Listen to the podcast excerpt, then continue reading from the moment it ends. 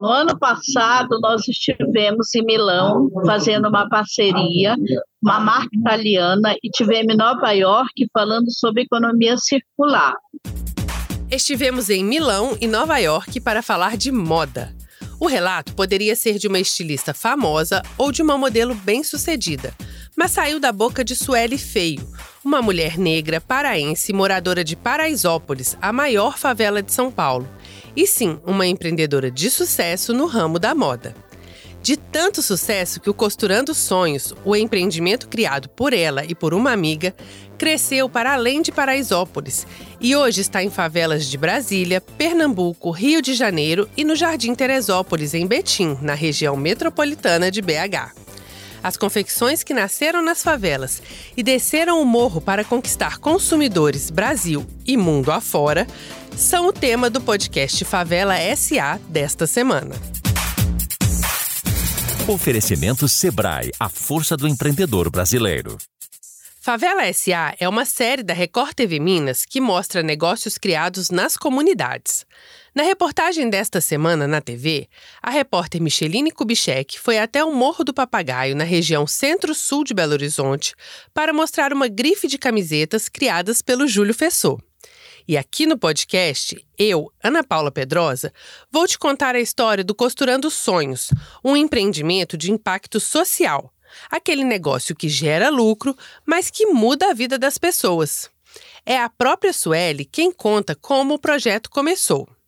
A entrevista está com ruídos ao fundo, porque a Sueli gravou com a gente direto do Festival de Publicidade de Cannes, na França, onde foi apresentar um outro projeto desenvolvido na favela. Costurando Sônia, ele nasce há cinco anos atrás, apenas com o objetivo de capacitar mulheres em situação de violência doméstica. Antes de definir pela costura, elas pensaram em outras alternativas. E aí eu pensei, né? Eu posso sim fazer alguma coisa por essas mulheres. Como na favela, as dificuldades são muito grandes nessa questão da violência doméstica, nós resolvemos empoderar as mulheres através da capacitação e da geração de renda. Então, eu pensei, a princípio era só eu, depois a Nilt, em vários cursos de capacitação.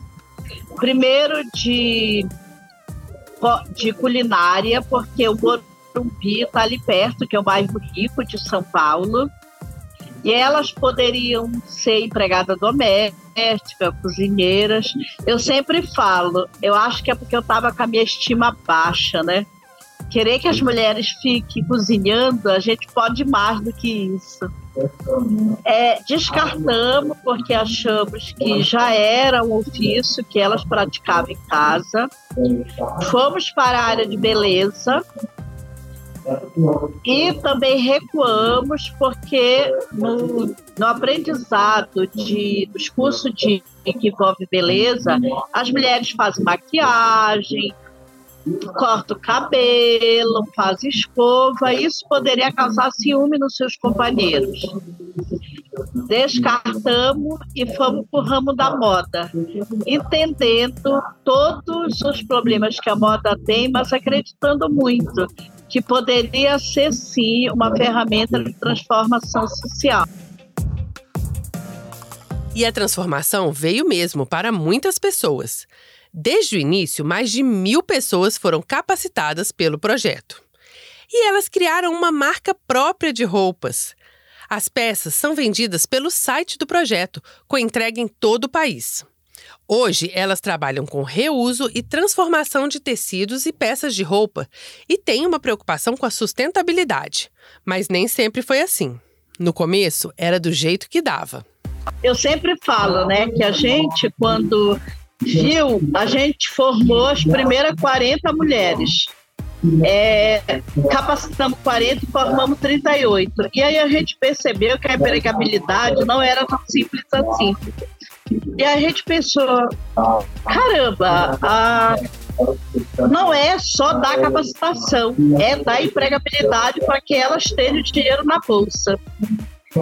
E como alternativa, a gente não se conformou e como alternativa a gente resolveu criar nossos próprios produtos.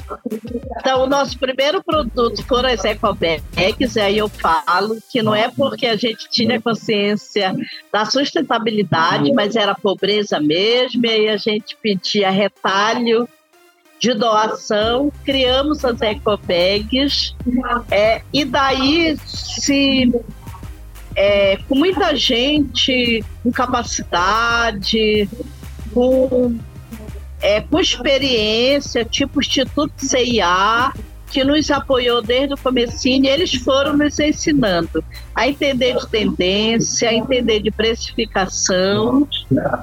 É, e aí a gente começou com essa EcoBag e hoje a gente já está na quarta coleção. Uma delas desfilou no São Paulo Fashion Week.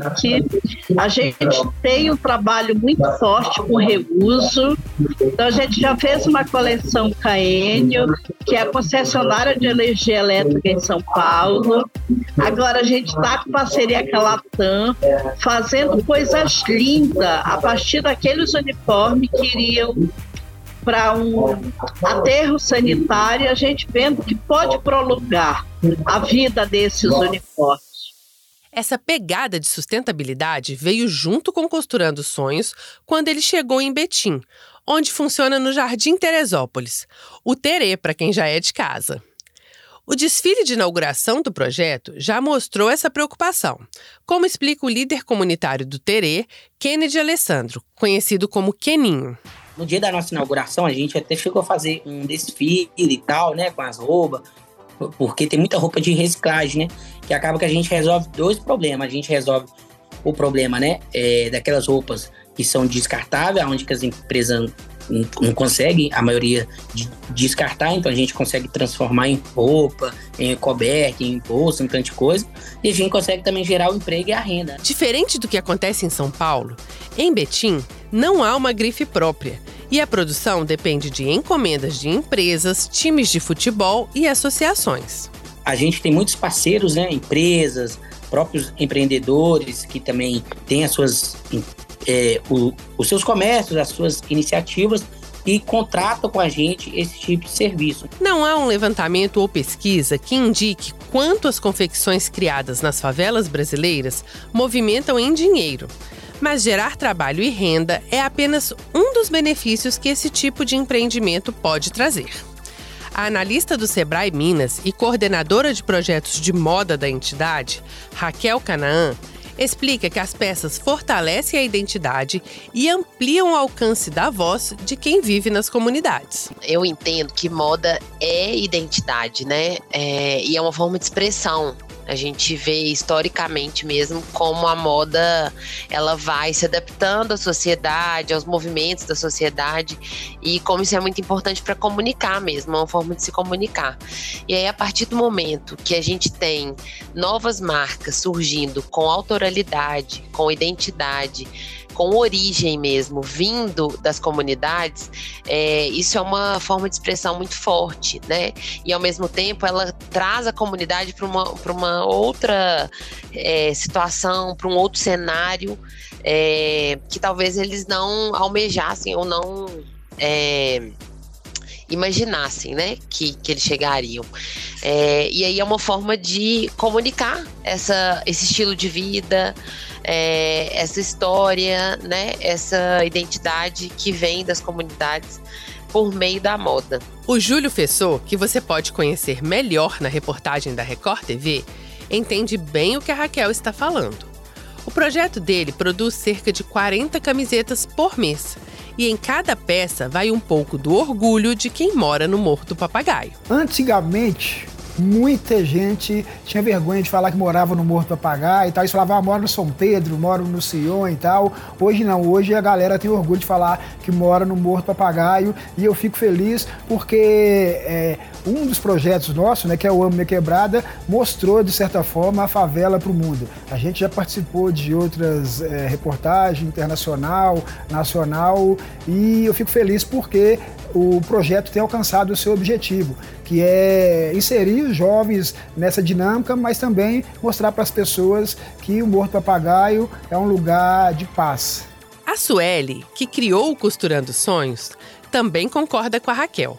Criar moda na favela é muito mais do que fazer peças de roupa.